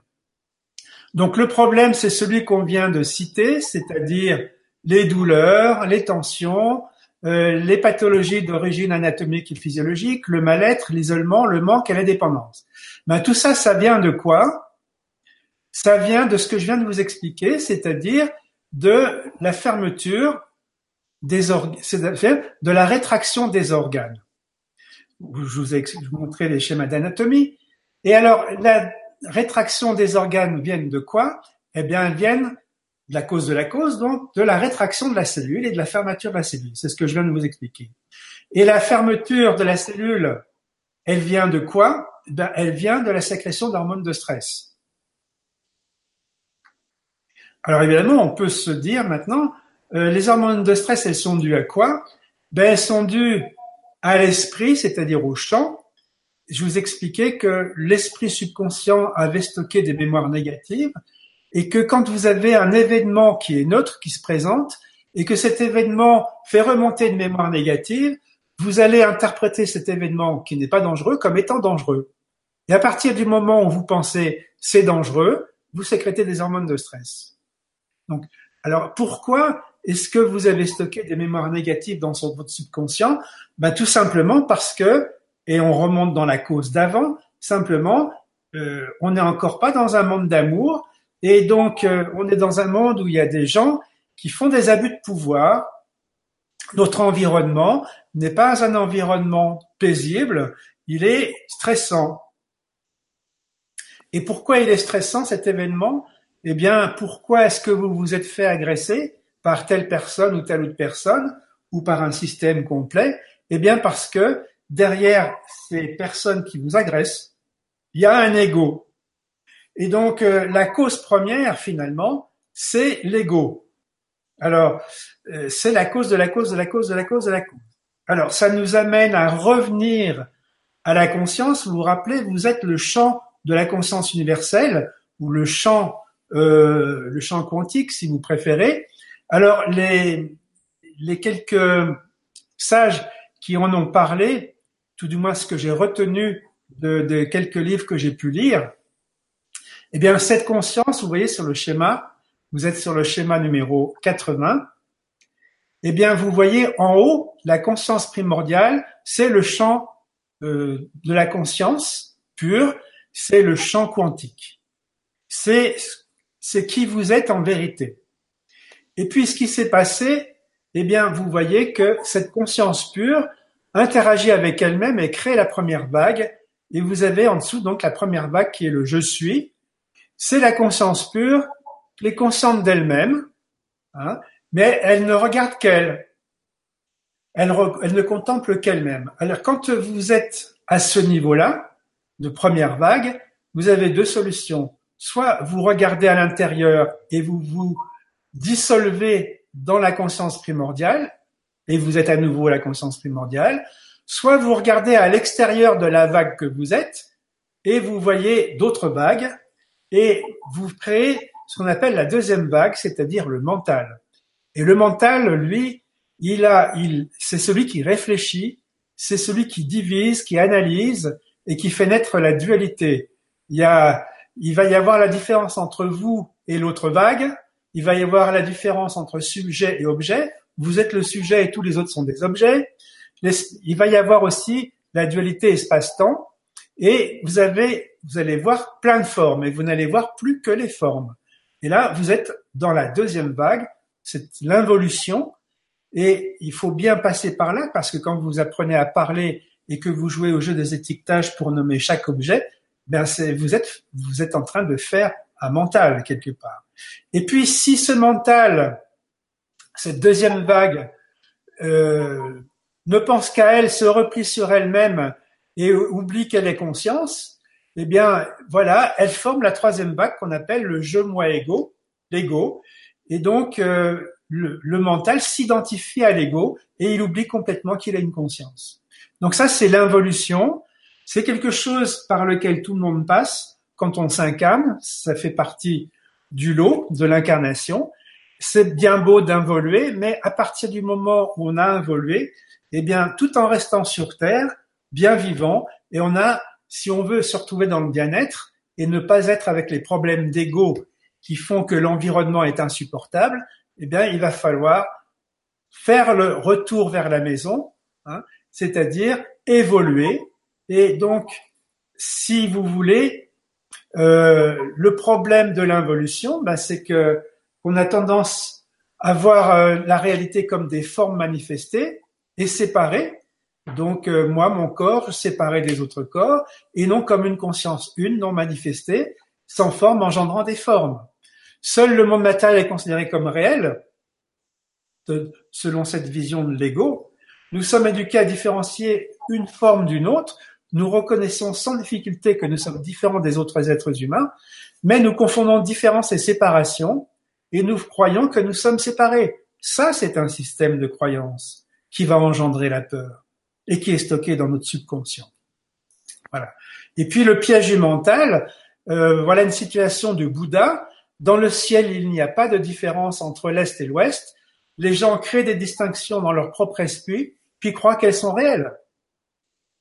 Donc, euh, je fais créer une distinction entre moi et mon voisin, et je vais finir par croire que je ne suis plus mon voisin.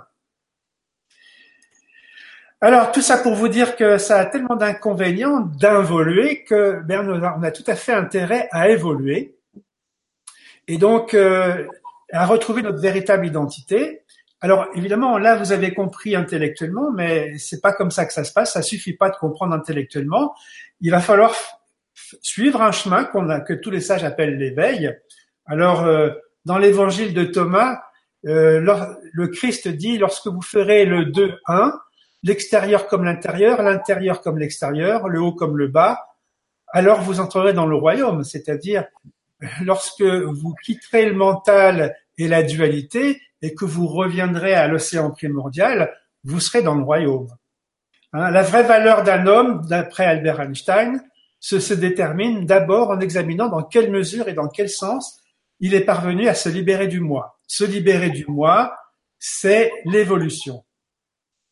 Léonard Lascaux dit le défi spirituel de l'éveil consiste à nous souvenir que nous provenons tous d'une seule et même conscience qui prend plusieurs formes.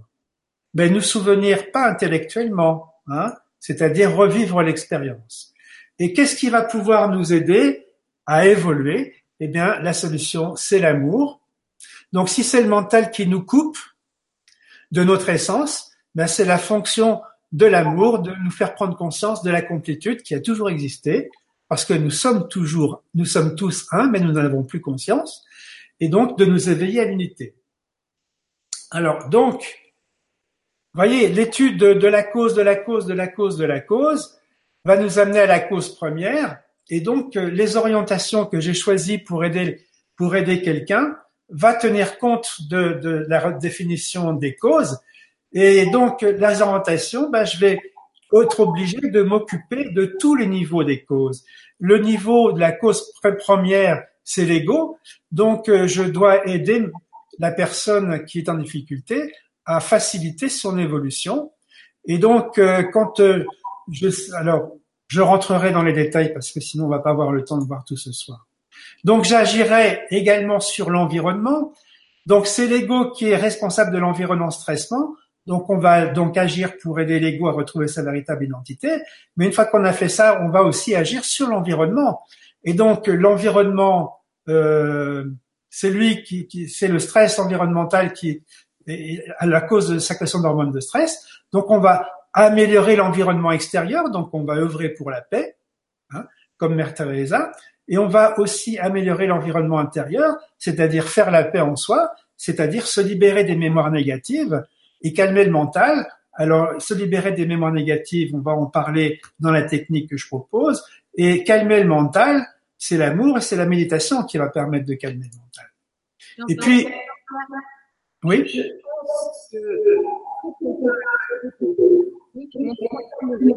Je t'entends très très mal, excuse-moi.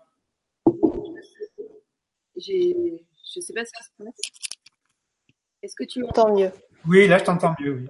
Voilà, je pense qu'il faut qu'on parle un petit peu de ta technique de parce que là, on peut pas euh, aller jusqu'à la 130 et quelques diapos ce soir. ça fait déjà une heure et demie. Il faut qu'on coupe en deux cette euh, conférence parce que là, ça fait déjà beaucoup d'informations à digérer. Euh, voilà ce que je te propose, c'est qu'on refasse une autre conférence sur la fin et qu'on parle un petit peu de ce que tu proposes parce qu'on on a besoin de savoir ce que tu proposes aussi. Même si on a prévu une douzaine de conférences où tu vas nous donner plein d'informations, c'est très généreux.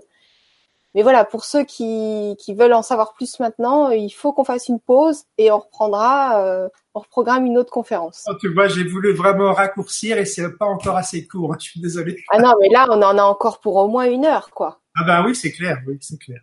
Donc en tout cas, bravo d'avoir raccourci un maximum pour pouvoir déployer dans ces autres conférences que j'ai inscrites dans le chat. Donc tout est prévu pour vous. Vous inquiétez pas, vous allez avoir les détails. Et maintenant, dis-nous ton actualité, ce que tu proposes, parce que. Euh, C'est-à-dire ce que je vous propose sur le plan concret, tu veux dire? Voilà, parce que si tu veux, moi j'ai vécu une expérience avec toi que je n'arrive pas à, à redistribuer verbalement. Et toi, à force d'avoir des consultations, tu vas peut-être savoir en dire, en dire plus. Est-ce que tu veux, par exemple, que je parle euh, de, de l'impact de, de ce que je fais sur l'état des gens Ah bah oui, oui, bien sûr que je veux que tu parles de ça. donc, donc, les résultats que j'obtiens. Voilà.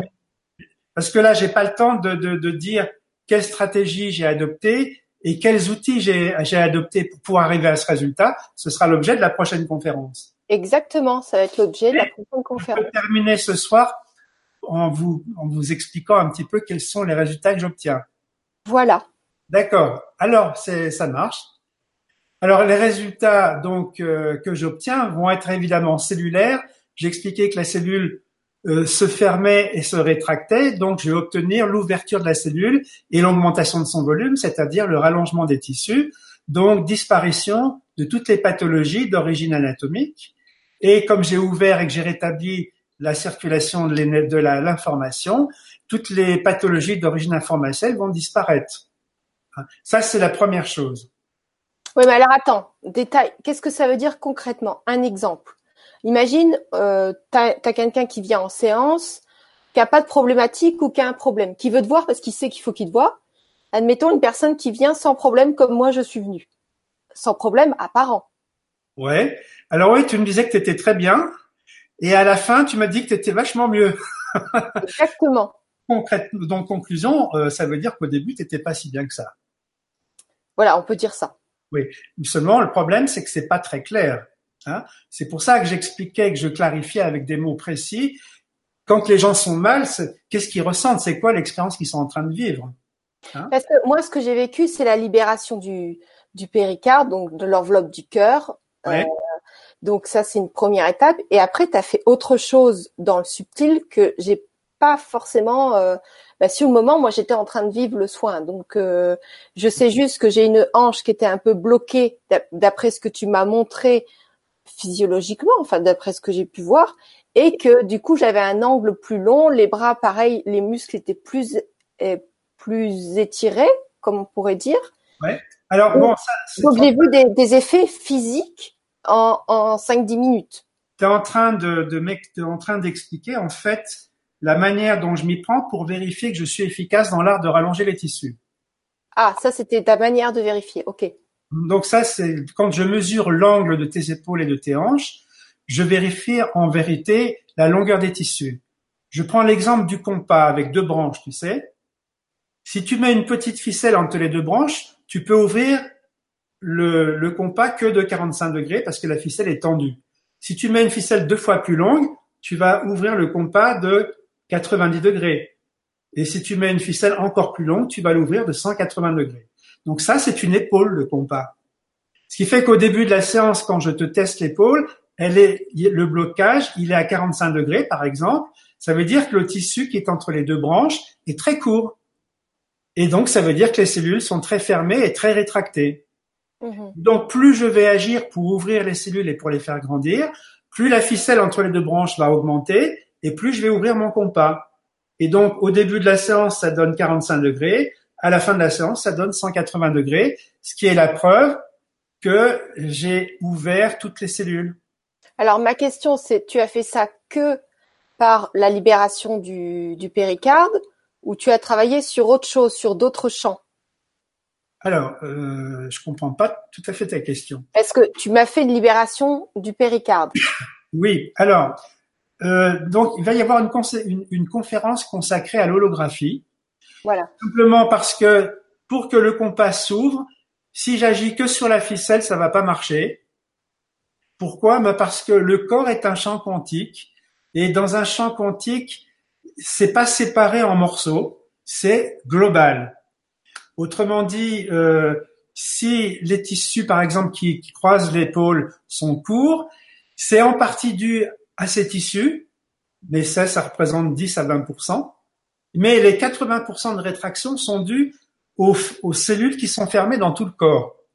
Autrement dit, pour rallonger 100% des cellules qui sont au niveau de l'épaule, je vais être obligé d'ouvrir les cellules du corps tout entier. Donc c'est ce qu'on appelle une démarche globale ou holistique. Hein. Donc euh, c'est en référence à l'holisme euh, et à donc à, à toutes ces choses-là. La racine hol, holographique, holistique et globalité, ça veut dire la même chose. Donc, je... que je voulais que tu expliques. Merci. Voilà.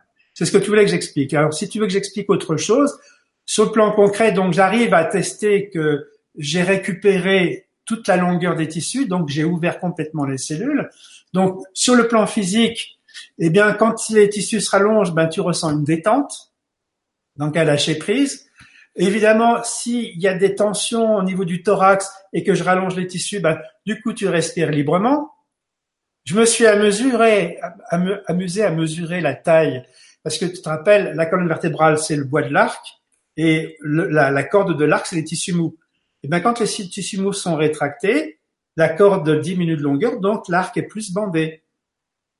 Donc, tu perds un ou deux centimètres de hauteur. Ben, à la fin de la séance, tu as récupéré tes deux centimètres à deux centimètres et demi de hauteur. Ça, c'est concret. Euh, je débloque les hanches et les épaules, ce qui te permet d'éviter les prothèses totales de hanches et les périarthrites d'épaule. Il y a donc, et comme les tissus sont, ne sont plus rétractés, ils arrêtent de tirer sur les vertèbres et ils mettent plus les vertèbres de travers, donc tu plus de douleur. Et puis tu as remis les vertèbres en place, donc les douleurs disparaissent. Voilà. Et puis, il va y avoir une prévention de toutes les pathologies dont j'ai dit.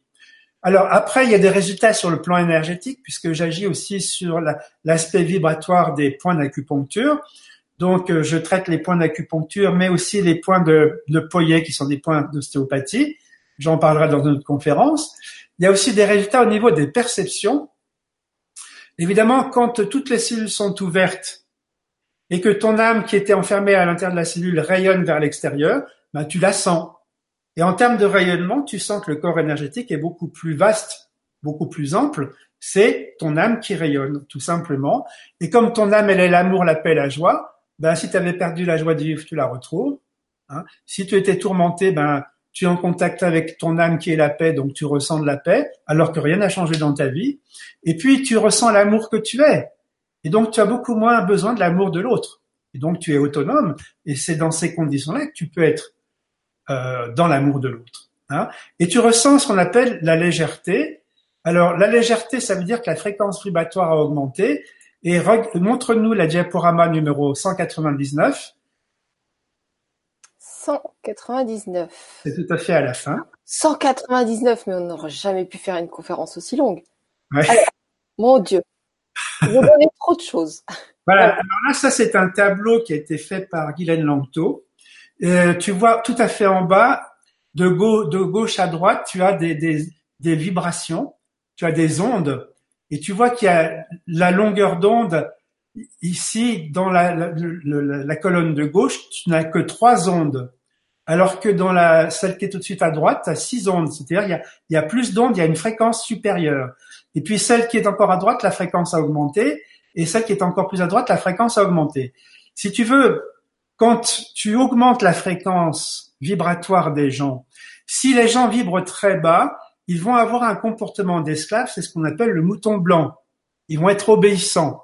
Leur but, ce sera d'être un bon esclave. Hein, par exemple, la femme, euh, qui en est à ce niveau-là ne rêve que d'une seule chose, c'est d'être l'objet de consommation le plus attractif sur l'étal du marché. Hein et si tu augmentes en vibration, après, tu es et là, dans ces cas-là, là, tu es très malade. Si tu augmentes en vibration, tu es moins malade parce qu'il faut savoir que les maladies vibrent à une fréquence basse et que tu rentres, si tu vibres toi-même à une fréquence basse, tu rentres en résonance avec les maladies et tu es malade. Et plus ta fréquence augmente, moins tu es malade. Donc tu passes dans la deuxième case où tu as une fréquence plus légère, ça vibre plus. Au lieu d'être le mouton blanc, c'est-à-dire l'esclave, tu deviens le mouton noir, c'est-à-dire le rebelle.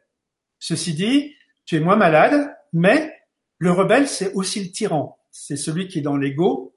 Hein. Et donc, euh, tu es moins malade, mais c'est quand même pas terrible. Et donc, c'est pour ça que c'est encore bien de d'aller encore plus haut dans les vibrations et dans la quatrième, la troisième colonne, tu es dans l'amour, tu es, tu es, tu es dans le don, tu es généreuse. Hein, et tu, là, ça commence à être vraiment très intéressant. Et si tu vas dans la quatrième case, tu es revenu, tu es redevenu l'océan et tu es consciente de l'unité et ton amour n'est pas simplement par, euh, par gentillesse, c'est un amour qui est en pleine conscience de l'unité, c'est-à-dire quand tu aimes quelqu'un, tu sais bien que c'est, en fait, c'est la conscience universelle que tu aimes, hein, et tu et tu sais que c'est toi que tu aimes en même temps. Donc euh, c'est l'amour en pleine conscience, si tu préfères. Voilà ce qui se passe quand on aide les gens à évoluer sur le plan vibratoire. Hein. Et puis après, les résultats sur les comportements, évidemment. Si tu augmentes en fréquence, tu vas, tu vas changer complètement tes comportements. Euh, et donc moi, à la fin d'une séance, la personne, du coup, qui était pressée en arrivant, ben là, elle, elle, a terminé la séance, elle est assise devant ton bureau, puis elle a plus envie de bouger, tu vois. Puis elle n'est pas pressée de partir. Toi, tu as quelqu'un qui attend dans la salle d'attente, mais elle, elle veut plus bouger. Elle est tellement bien ici et maintenant que ben, elle a plus envie de se presser. Et donc, elle est en train de vivre une expérience spirituelle que les sages appellent être ici et maintenant, qui veut dire concrètement, je suis tellement bien ici que je suis pas pressé d'aller ailleurs. Je suis tellement bien maintenant que je ne suis pas nostalgique du passé, ni impatient de l'avenir, ce qui fait que je prends le temps de goûter l'instant présent. Et quand je le goûte et que je suis gourmand et que je trouve ça très agréable, eh ben, j'en profite un maximum. J'ai pas du tout envie de me dépêcher pour aller faire une corvée. Alors les gens dans cet état-là sont de très mauvaises esclaves. Ça veut dire qu'ils ont changé de niveau vibration. Et mhm. puis l'autonomie, les gens, ils n'ont plus envie de parler. Et tu sais pourquoi tu parles? Eh bien, c'est pour aller piquer l'énergie amour de l'autre. Mais quand tu as ouvert tes cellules et que tu es en contact avec l'amour que tu es, tu tu sens l'amour que tu es. Donc tu as plus besoin de l'amour de l'autre et tu vois pas pourquoi tu te fatiguerais à parler pour aller chercher l'amour à l'extérieur alors que ton frigidaire est déjà plein. Ça sert à rien d'aller faire les courses. Hein ça, c'est aussi un changement. Un... Ça, donc, tu, tu, tu vis ce qu'on appelle l'autonomie. Et puis, le lien. Ce qui se passe, c'est qu'à la fin d'une séance, bizarrement, les gens te regardent dans les yeux. Tu sais pourquoi? Ben Parce que quand les cellules sont fermées, il y a une petite porte qui se ferme dans les yeux qui fait que ton âme est prisonnière derrière les yeux ne peut plus passer à travers les yeux. Ben, quand tu sors d'un soin, et eh bien que tu as ouvert les cellules, ben, la porte s'ouvre et du coup ton âme, elle va plonger dans les yeux de l'autre pour rencontrer l'âme de l'autre tout simplement et pour aimer. Et donc tu vas, tu, c'est vraiment une expérience très particulière à vivre. Et puis euh, donc tu ressens, si tu ressens, tu ressens de la de de la gratitude. Et comme on a ouvert le cœur et la gorge, ben cette gratitude tu l'exprimes. Et quand il y a un merci, tu ressens que c'est un vrai merci. Voilà. Et puis, tu, du coup, tu as, envie de contribuer au bien-être de l'humanité, voilà, tout simplement. Alors, j'ai des questions pour toi, tu sais. Ah oui. Alors, si tu voulais passer les dernières diapos, j'explique qu'il y a beaucoup de gens qui ont, qui ont vécu cette expérience que je viens de décrire et qui contribuent au bien-être de l'humanité.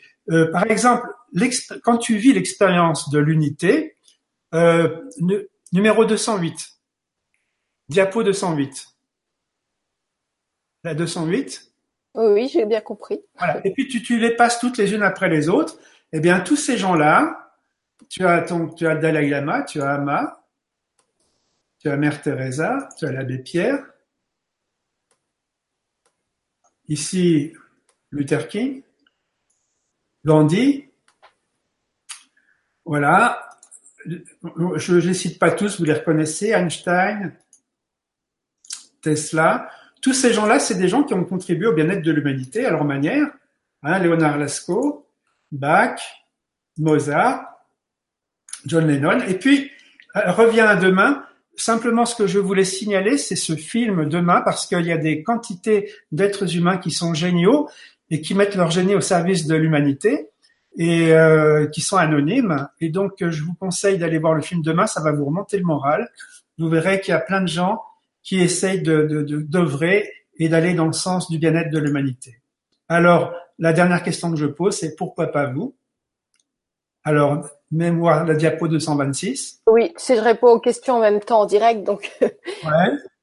Et puis, euh, vous allez, alors, si vous avez, vous allez dire, ouais, d'accord, mais ce que je fais, c'est qu'une goutte d'eau dans l'océan. Et ben, tu vas à la 227 et tu vois que Mère Teresa dit, d'accord, mais sans cette petite goutte, il manquerait quelque chose à l'océan. Et puis après, tu peux, tu peux opposer le fait que ce que tu fais, ça, ça, ça va rien changer, que tu es vraiment trop, trop faible pour changer quoi que ce soit dans le monde. Et le Dalai Lama te dit, ben, essaye de dormir avec un moustique et regarde lequel des deux empêche l'autre de dormir. Puis vous connaissez la légende du colibri, faites donc votre part.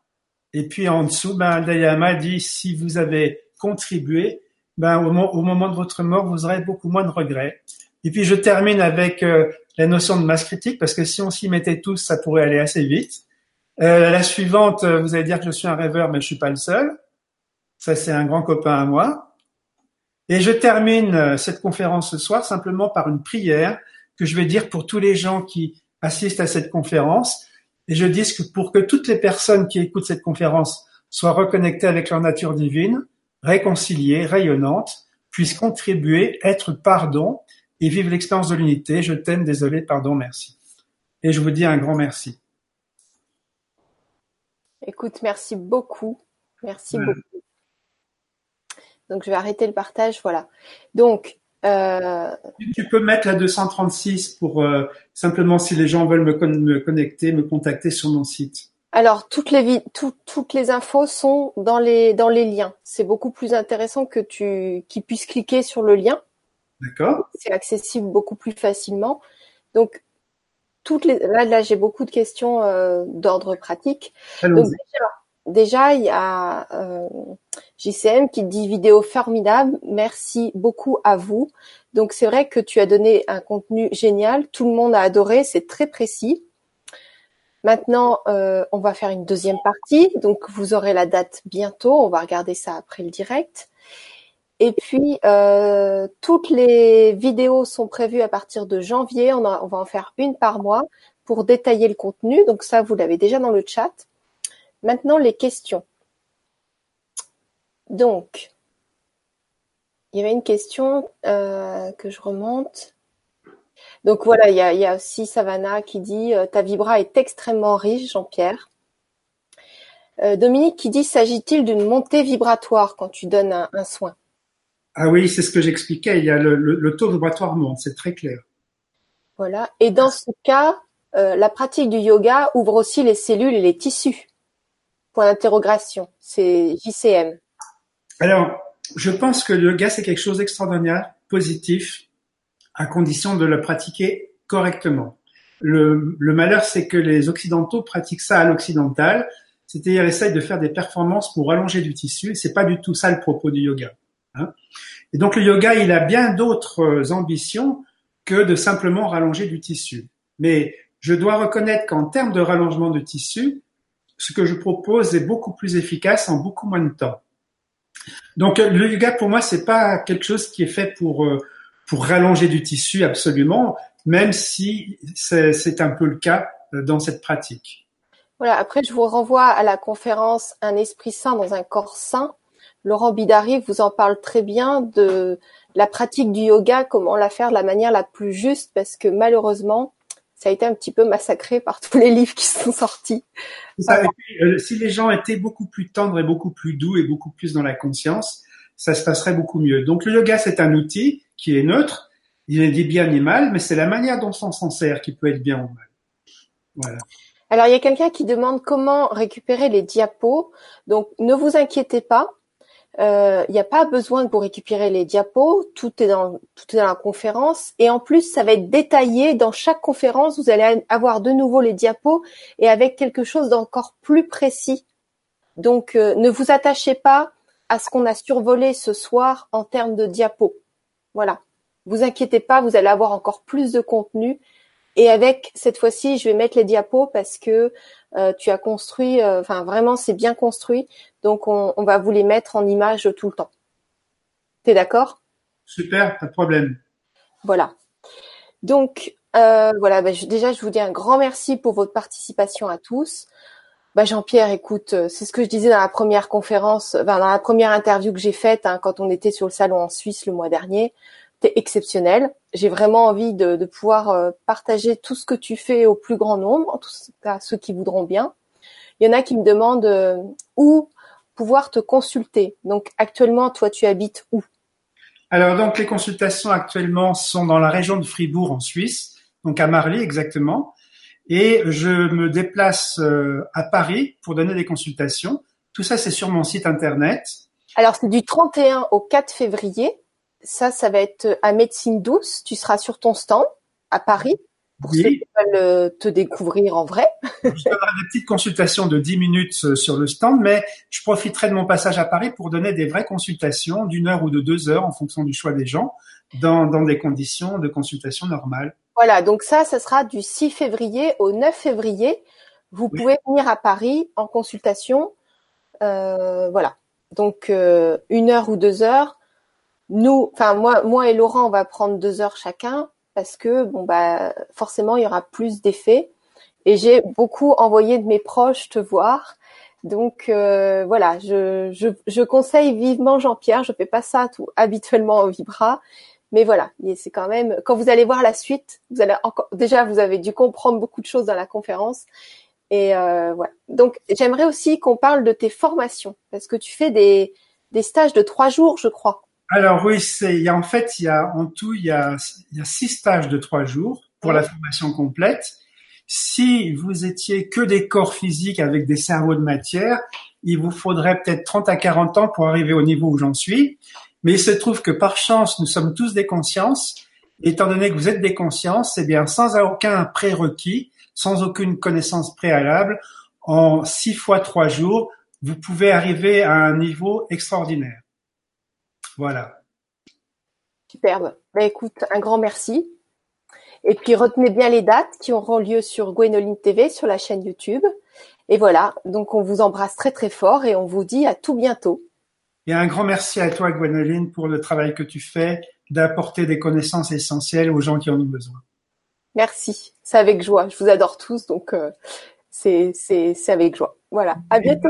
Merci de, de me permettre de communiquer mes, mes, mes découvertes à ces personnes. Oui, parce que tu as passé de longues années et franchement là, euh, waouh, wow. merci.